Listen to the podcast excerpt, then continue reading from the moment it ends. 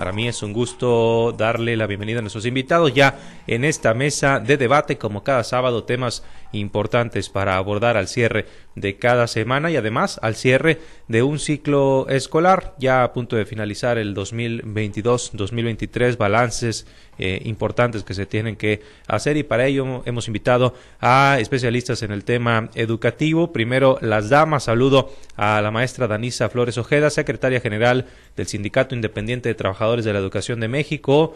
Eh, ella es la representante en el estado de Sinaloa del CITEM. Maestra, muy buenos días. Muy buenos días, Samuel, y buenos días a nuestro otro invitado. Es un placer estar en esta mesa de análisis que definitivamente al sector educativo y sobre todo a la sociedad en general nos compete y es muy importante para la construcción de una cultura de paz. Gracias, eh, gracias maestra. Saludamos también a Gustavo Rojas Ayala, él es el director en el estado de Sinaloa de Mexicanos Primero. Gustavo, buenos días. Hola, ¿qué tal? Samuel, muy buenos días, muchas gracias por la invitación a, este espacio y buenos días también a Danisa, con quien será un gran, un gran honor poder intercambiar perspectivas durante esta mañana. Gracias, Gustavo. Así mismo invitamos al auditorio que se sume a la conversación en nuestras eh, redes sociales, en Facebook, en Twitter, en Instagram, en YouTube. Ahí nos puede dejar sus opiniones, comentarios y aquí estaremos repasándolos. Iniciamos pues con los temas a abordar. Primero con usted, maestra. ¿Cuál sería su balance como eh, experta en el tema educativo y además, sobre todo, desde el eh, punto de vista del magisterio que usted representa, el balance que hacen al cierre del ciclo escolar 2022-2023, tomando en cuenta los problemas que se han venido enfrentando ah, en las últimas eh, semanas, en los últimos días, manifestaciones en diversas regiones del Estado por el tema de la infraestructura, algunas escuelas en deplorables condiciones, Ayer eh, se registró un golpe de calor en una escuela secundaria de Culiacán eh, con eh, una alumna porque no funcionaban los aires acondicionados. En fin, tomando en cuenta esto y también el tema académico en general, ¿qué balance hacen? Gracias, Samuel. Pues mira, definitivamente nos estamos enfrentando a una gran problemática que es la infraestructura, pero quiero hacer un paréntesis. Creo y estoy segura que no no es solamente de este ciclo escolar, sino es, es una problemática que se viene arrastrando en Sinaloa y me atrevo a decir a nivel nacional de la el poco presupuesto que se le está destinando definitivamente al rubro más importante que deberíamos de tener en la sociedad, que es la educación. Que hay fallas muy notorias y bastantes complicadas y diversas porque depende de cada contexto escolar, de cada contexto social de nuestro estado, porque somos un estado con una diversidad increíble de, yo siempre digo, de estatus sociales, ¿no? No tenemos un eh, ni bajo, ni medio, ni alto, sino que tenemos, somos multidiversos. Entonces, sí he visto preocupado al gobernador y ocupado sobre todo con el proyecto y el programa La Escuela es Nuestra, a la secretaria teniendo el llamado del gobernador con la cuestión del ICIFE, de las licitaciones que no se dan a tiempo. Entonces, estamos en una situación muy apremiante, que hay escuelas con deterioro no nada más de aires acondicionados, sino también de los pisos, de los techos, del drenaje, de la luz, que en estos tiempos que sabemos que son muy, pero muy fuerte el calor, eh, las pastillas no, la, la, luz no abastece y las pastillas empiezan a botarse. Te lo comento porque fui docente frente a grupo más de 11 años y lo viví en carne propia, como uno como docente se desespera por atender las necesidades primarias de los niños y ofrecerles unas garantías no nada más educativas, porque tenemos que entender que tenemos que ofrecerles garantías de seguridad y garantías sobre todo socioemocional. Entonces, un niño que está o un adolescente que está sufriendo calor, que está sufriendo hambre, que sufre que tenga goteras en sus escuelas o que falle el drenaje, los sanitarios, definitivamente no logramos la premisa esencial que, se plasma en los planes y programas de estudio, que es alcanzar la excelencia educativa.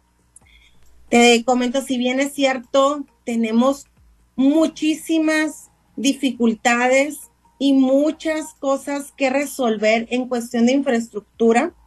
Debo de reconocer que el gobernador está haciendo la parte que le corresponde gestionando no solamente el recurso federal que se aprobó con los programas de escuelas es nuestra, sino que aumentó un poquito más. Ojalá este esfuerzo se aumentara y fuera para todas las escuelas y que con, con tiempo y forma este recurso fuera destinado y bajado a cada una de las escuelas beneficiadas. He sostenido pláticas con la secretaria de Educación. Sí está preocupada, sin embargo, le digo que es necesario hacer un recorrido y un diagnóstico real de qué escuelas se les va a dar este dinero de la escuela, que la escuela es nuestra, porque hemos identificado que las mismas escuelas a veces salen beneficiadas y son escuelas que realmente no necesitan ese dinero, sino que hay escuelas que están más en zonas marginadas, en la periferia de la ciudad, que tenemos, por, por ejemplo, el área de la, de la colonia Bicentenario. Es una escuela que no tiene la capacidad y la infraestructura para atender a cada uno de sus alumnos y se ha habilitado una escuela provisional que no cuenta con los suficientes insumos materiales y de infraestructura para poder atender a nuestros niños, nuestras niñas y a los jóvenes. Bien, maestra, si, me permite, eh, para pasar también con el tiempo eh, de, nuestro, de nuestro otro invitado, que es Gustavo Rojas de Mexicanos. Primero, eh, Gustavo, tu primer comentario, ¿cuál sería tu balance al cierre del ciclo escolar? Y también este, repasando un poquito el tema de los problemas de infraestructura que ya, que ya se lo planteábamos también a la maestra. Por supuesto, los problemas de infraestructura en esto concordamos 100% con la maestra Danisa, no podemos decir que son problemas nuevos. México, en general, no solo Sinaloa, arrastra una deuda histórica importantísima. Con la parte que respecta a la garantía del derecho a aprender cuando miramos a los edificios. Las escuelas son mucho más que los edificios, las escuelas son las personas, los maestros, los estudiantes, las relaciones que se forman entre estas personas para lograr el objetivo más importante en una escuela, que es que los niños estén bien y que aprendan. Pero cuando miramos a los edificios, nosotros podemos ver décadas de mm, un importante abandono, sobre todo en lo que implica no tanto la construcción de los planteles, sino el mantenimiento de los mismos. Aquí en Sinaloa, al inicio del gobierno anterior, del, gobierno del ex gobernador, ahora embajador en España, Quirino Ordaz, se detallaba eh, que al inicio de ese gobierno más de la mitad de las escuelas tenían entre 40 y 50 años de antigüedad. Un inmueble de esas características es un inmueble que requiere un mantenimiento importante para cumplir con las características de seguridad, de dignidad, de accesibilidad, que son las características que las escuelas deben tener por múltiples marcos normativos que hoy regulan a la educación. Desde la Declaración Universal de los Derechos Humanos, que tiene todo un sistema para evaluar qué características deben tener los edificios escolares, hasta la Ley General de Educación y lo que marca la Constitución. Lo que vemos eh, en la actualidad entonces es producto de un déficit histórico que el programa La Escuela en Nuestra efectivamente abordaba de muy buena manera. Se hacía cargo por primera vez de entregar ese financiamiento y además de hacerlo de manera participativa, de manera democrática, eh, poniendo esos recursos en manos de, de las familias. Evidentemente, en la forma en la que este programa se ha instrumentado, hemos encontrado que hay muchas áreas de oportunidad. Lamentablemente, el programa ha fallado en asegurar que el uso de los recursos vaya directo eh, a, la, a, la, a, la, prestación de la mejora de la infraestructura, de la mejora del equipamiento. En los primeros reportes de auditorías vemos que uno de cada dos pesos que se invierten en el programa en su primer año de funcionamiento no logran realmente ser acreditados eh, sin embargo, el programa ha crecido y está por ver cómo esa situación se va a mantener o va a cambiar a medida que el programa se ha vuelto más grande. Lamentablemente, eh, hoy este programa tiene un, un, problema importante, que es tener que cargar con las consecuencias de haber desaparecido el programa de escuelas de tiempo completo.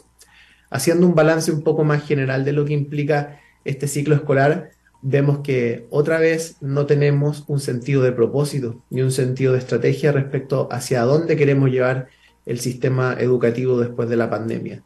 Tal como nosotros hemos descrito en un libro de reciente publicación en el mes de diciembre del 2022, frente a lo que creemos es la crisis, la crisis más compleja que afecta el aprendizaje y el bienestar socioemocional de los estudiantes en México y en Sinaloa, lo que no hemos visto son diagnósticos que a nivel general del sistema nos indiquen cuáles son las prioridades.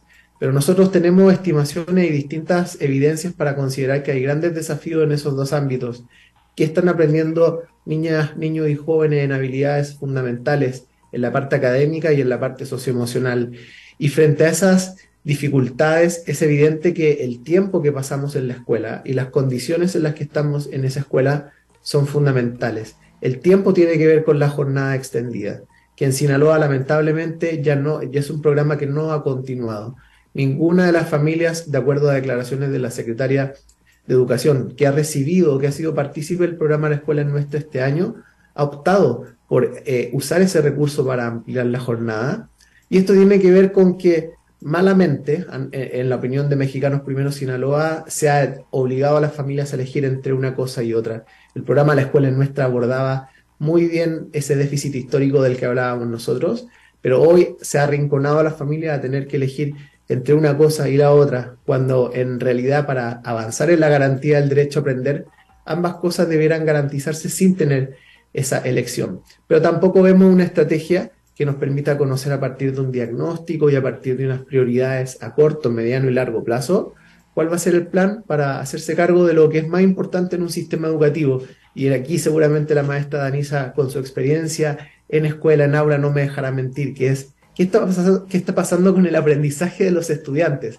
Esa sigue siendo una gran pregunta eh, abierta que nosotros desde Mexicanos Primero Sinaloa hemos intentado eh, responder o abordar desde la publicación del Índice Global de Aprendizaje, un trabajo que, comparte una mirada socialmente sensible sobre qué ocurre con los estudiantes, porque como la maestra bien dijo, lo que ocurre con los niños está directamente relacionado con si desayunaron o no desayunaron, con lo que si, si en la escuela hay condiciones óptimas o no para aprender.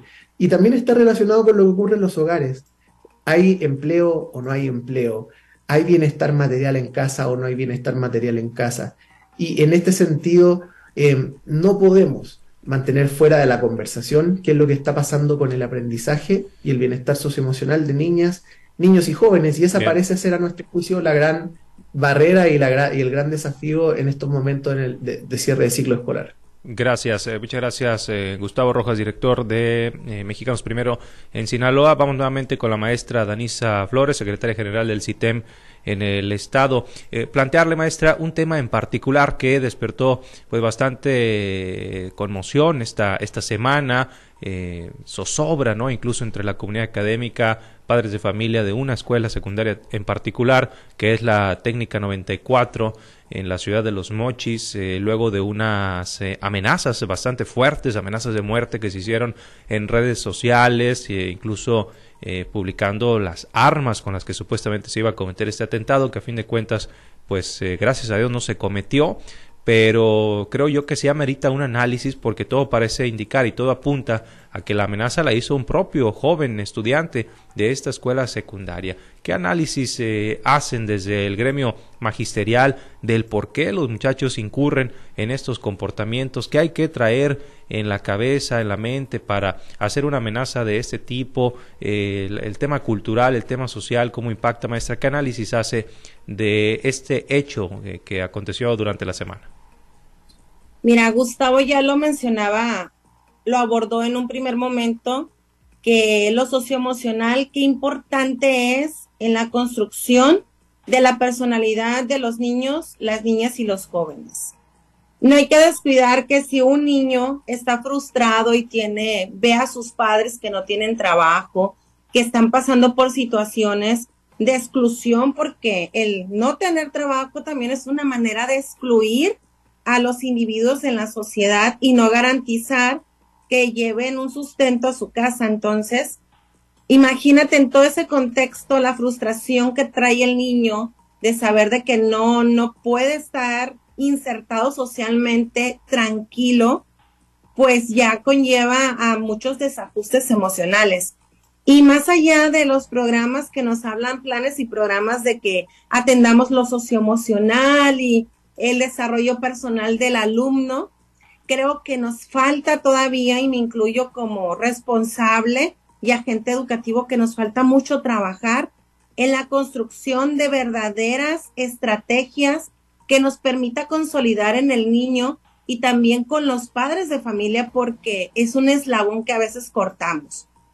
Fríamente, te puedo decir que hay, habemos maestros que tenemos la responsabilidad de ir más allá de los alumnos e investigar qué está pasando en el contexto familiar. Pero habemos otros maestros que nos quedamos nada más ahí de terminó mi jornada escolar y no me interesa saber qué más está pasando con mi alumno, porque tiene sus ciertos conflictos, pero en esta reflexión, Samuel, quisiera hacer un alto. Creo que nos hemos enfocado mucho en el estado emocional de los niños y de las niñas y jóvenes, pero hemos descuidado un punto muy importante y no hemos enseñado al maestro cómo tener manejo de emociones. No hemos enseñado al maestro a que reaprenda a observarse a sí mismo porque muchas veces todo lo que traemos como seres humanos, como personas, no podemos, no lo podemos desligar y lo llevamos al aula. Y eso también te digo, pueden ser muchos factores. Lo social, el, incluso la falta de alimentación, la falta de un contexto seguro, que tal vez para el niño sea muy, muy normal, que esté normalizado en su cultura, que sucede ese tipo de cosas porque al niño no lo podemos estigmatizar de que va y violenta la escuela. Tal vez, tal vez esa es su cultura de vida y para él está normalizado cuando no es normal, obviamente. Pero también cómo, qué herramientas les hemos dado a los maestros realmente para atender, diagnosticar y elaborar estrategias que realmente fue, construyan en el niño una personalidad socialmente, y lo voy a poner entre comillas, socialmente aceptable. Porque entre comillas, porque para lo que para ti Samuel o para Gustavo puede ser normal, tal vez para Danisa no es normal. Entonces tenemos que construir realmente una cultura de paz basada en el en el yo, ¿no? Bien. Muchas gracias por su análisis, maestra. Vamos con Gustavo Rojas de Mexicanos. Primero, eh, Gustavo, ¿cómo, ¿cómo analizas esta eh, situación bastante delicada, las amenazas en la escuela, sobre todo tomando en cuenta la cultura que desafortunadamente se creó en Estados Unidos o, con, todas las escenas trágicas que hemos visto por allá, algunos casos también ya en México, y, son temas que aunque a veces terminan en broma, salvo tu mejor opinión, creo yo que, que, se deben tomar con bastante seriedad. ¿Cómo lo analizas, Gustavo? Primero, importante decir que es un tema que hay que tocar con todo el respeto del mundo. Eh, hablo de respeto porque tal como dice Danisa, es importante no estigmatizar a las personas producto de la existencia de un problema tan grande y tan profundo como el de la violencia que está, lamentablemente, hay que reconocerlo, presente en la vida cotidiana de, nuestro hogar, del lugar en el que nos toca vivir hoy, que es esta realidad que no podemos cambiar de la noche a la mañana y que es donde cada uno de nosotros día a día se levanta y sale a hacer su vida, su lucha por la vida eh, para, para, para para cumplir con nuestros anhelos, con nuestras metas.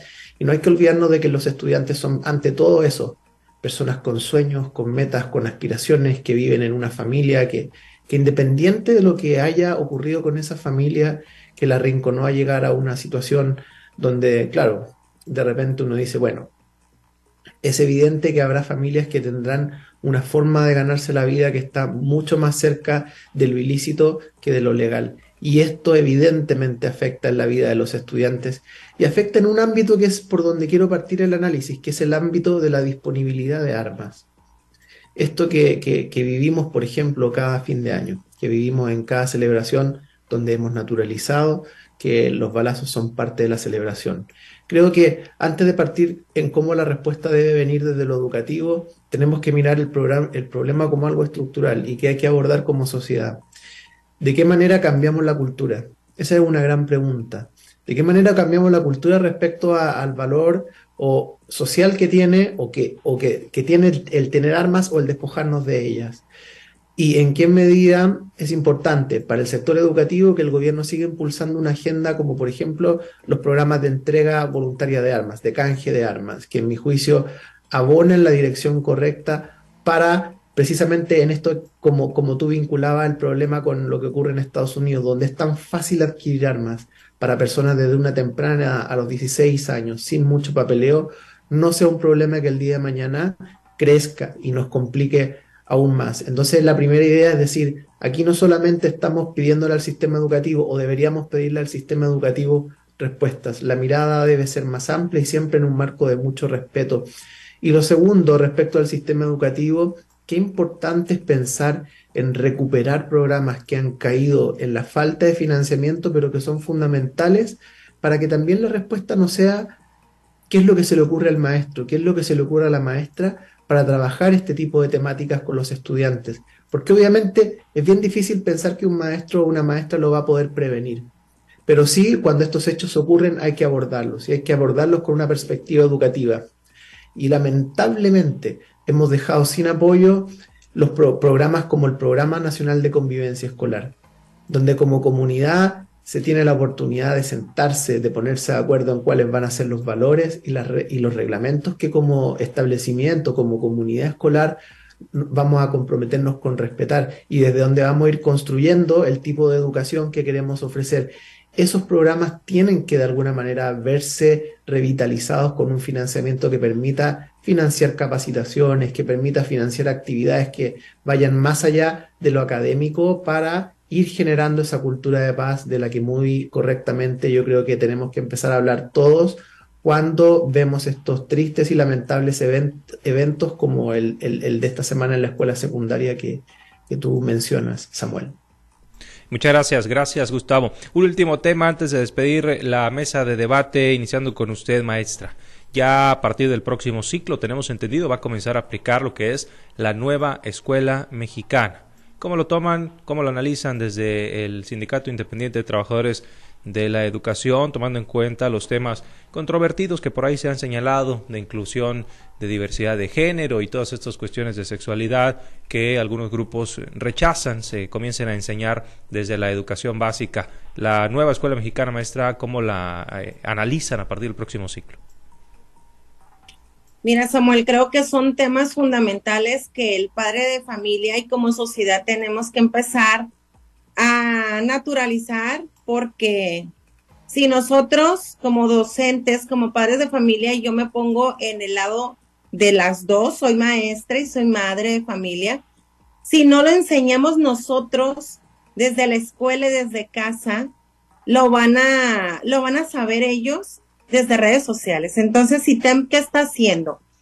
Tenemos un grupo de académicos que están analizando los planes y programas. Hemos encontrado que definitivamente hay muchas lagunas, hay muchas deficiencias, por así decirlo, porque no está, si ustedes recuerdan en el primer análisis que se hizo, era un programa en construcción donde pudimos observar que había demasiadas faltas de coherencia, no solamente en redacción, sino también en la contextualización.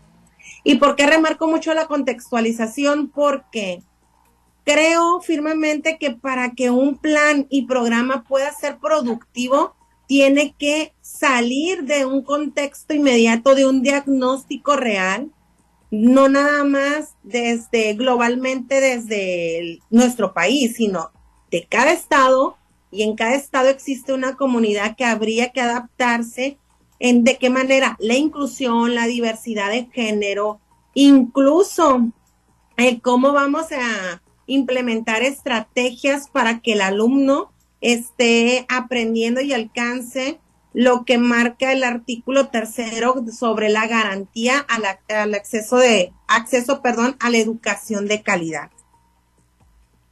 Desde CITEM hemos hecho la propuesta de un análisis más profundo que no basta con dos fases intensivas que va a haber en, antes de que termine el ciclo escolar, sino que también en cada reunión de consejo que es un espacio que se debería de aprovechar para realmente tocar temas importantes de análisis. A veces los maestros vamos y como que jugamos y hacemos análisis y no lo hacemos. Tu servidor es asesor técnico pedagógico. He, invitado mucho a los docentes y a los directivos que trabajemos, que desmenucemos y que hagamos propuestas y también, ¿por qué no? Hagamos ciertas em, adecuaciones para poderlos implementar dentro de cada contexto escolar, porque si bien es cierto, esto viene generalizado, no creo que estemos preparados todavía con los nuevos planes y programas. Definitivamente necesitan mayor análisis y mayor construcción. No está terminado y me parece, perdón, lo voy a decir, una falta de respeto que cada sexenio nos estén cambiando los planes y programas. El docente apenas está tomándole el sabor y está encontrando cómo trabajar aprendizajes esperados y los campos formativos, cuando en el próximo sexenio ya no los están cambiando. Entonces debería, en una sugerencia muy respetuosa, darse continuidad y fortalecer los planes de programa, hacer un alto cada ciclo escolar, qué nos hace falta hacer y qué hemos dejado de hacer y cuáles han sido las, las prácticas exitosas que podemos incluir también en los planes y programas de estudio. Bien, eh, muchas gracias, gracias por su análisis, eh, maestra. Eh, regresamos contigo, Gustavo, para tu valoración sobre esta nueva escuela mexicana y algunos de los temas que se planean eh, incluir que han generado algo de controversia como los de la diversidad sexual. ¿Cómo lo toman en Mexicanos primero? Eh, ¿Coincides con la maestra o cómo lo ves? Sí, primero respecto al tema de la necesidad de una educación sexual integral, creo que la maestra lo explicó muy claramente. Tenemos la oportunidad como adultos responsables de evitar que la formación respecto a temas afectivos, sexuales, reproductivos, no esté en manos de fuentes que no podemos controlar. En estos roles de paternidad, en estos roles de docencia, pero también en estos roles de pensar problemas de salud pública, de pensar situaciones respecto a la salud reproductiva, respecto a las enfermedades de transmisión sexual y sobre todo respecto al tema del abuso sexual contra niñas, niños y jóvenes. Para que una niña, un niño una persona joven pueda reconocer que está siendo violentada sexualmente, requiere tener una educación sobre su salud sexual, afectiva y reproductiva. Y eso en el mundo en el que vivimos es tan importante como aprender matemáticas, como aprender ciencias o como aprender inglés, puesto que vivimos en una sociedad, hay que decirlo muy claramente, que no protege el bienestar integral de niñas, niños y jóvenes. Cifras respecto a temas de violencia, de abuso físico, afectivo y sexual contra la población infantil y juvenil en México hay muchísimos. Desde las escuelas, al interior de las escuelas, está documentado por reportes que año con año se actualizan, donde vemos que hay inclusive redes que se articulan en torno al abuso de, de niñas y niños en escuelas en este país. Eso es algo que debe cambiar y para cambiar hay que empoderar a los niños, hay que darles herramientas y esas herramientas se dan mediante la educación. Respecto al, tema más amplio de la nueva escuela mexicana y sobre todo del, del, nuevo programa de estudios para educación básica, nosotros probablemente hay tres cosas muy importantes que queremos decir. Primero que es un proceso que en su origen nace chueco, voy a usar esa palabra porque se pone primero la elaboración del libro de texto antes que el cambio curricular todos los que más o menos hemos estudiado estos procesos sabemos que los libros de texto vienen después del proceso de redefinición curricular. Tú necesitas saber qué es lo que quieres que niñas, niños aprendan para llegar a un cierto tipo de perfil de ingreso para después producir libros que están en sintonía con eso. Y en esta ocasión ha sido diferente. Se ha propuesto desde la Dirección General de Materiales Educativos el liderazgo o el impulso de una reforma profunda.